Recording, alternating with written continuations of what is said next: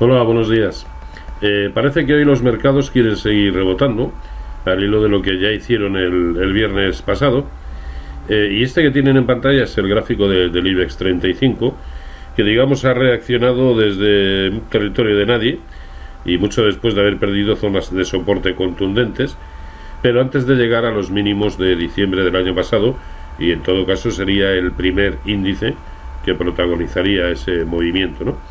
Así que prácticamente en todos los índices hay que estar pendientes de los mínimos de la semana pasada y por lo tanto en Europa vamos a anclarlo a un eh, DAX siempre por encima de 11.400 en precios de, de, cierre. Mientras tanto cabe pensar en una recuperación, en un rebote que a mi entender debiera ser solamente eso, ¿no? Un rebote. Este es el gráfico del SP500, observen los mínimos de la semana pasada, pero parece que estamos metidos en una onda B, ¿no? Esto fue la onda A dentro de la onda B, A, B y parece que está en desarrollo una onda C. Eh, pero a mí se me queda escaso esto como corrección total. Observen la anterior, lo hizo en zigzag A, B, C. La anterior en una onda de grado superior lo hizo también en zigzag A, B y C. Por lo tanto aquí me falta, pero bueno, no es más que una eh, sensación, porque hablar de, de certidumbres en el caso de, hacerlo en términos de recuentos de ondas de Elliot es tremendamente complejo, así que que sea el mercado el que nos lo vaya diciendo, pero a corto plazo y a tenor sobre todo de cómo vienen cotizando los futuros en este momento, cabe pensar todavía en un cierto en rebote. Eh, en cuanto a lo que es otro tipo de subyacentes, bueno, en lo del bono alemán, eh, ahí lo tienen, eh, el viernes se corrigió un poquito, Hoy parece que quiere hacer también lo, propio, pero sabemos que es un subyacente que hagan lo que hagan las bolsas, no hace otra cosa más que subir. Por lo tanto, esta mañana eh, eh, he conocido eh, un, dato por el cual resulta que la deuda mundial es del 245% sobre el PIB, sobre el PIB mundial, claro.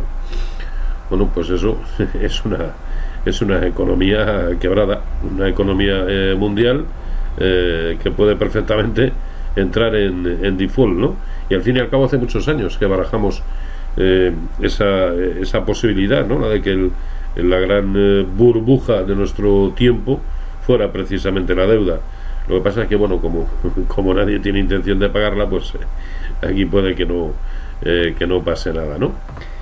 así que esta semana estaremos pendientes de, de lo que suceda en el encuentro de Jackson Hole con los eh, distintos eh, bancos eh, centrales, a ver qué se le ocurre al señor Trump, que bueno, por lo menos esta mañana ya ha anunciado que va a diferir en tres meses o va a permitir durante al menos tres meses que Huawei y con las empresas americanas puedan tener tratos con, con, Huawei.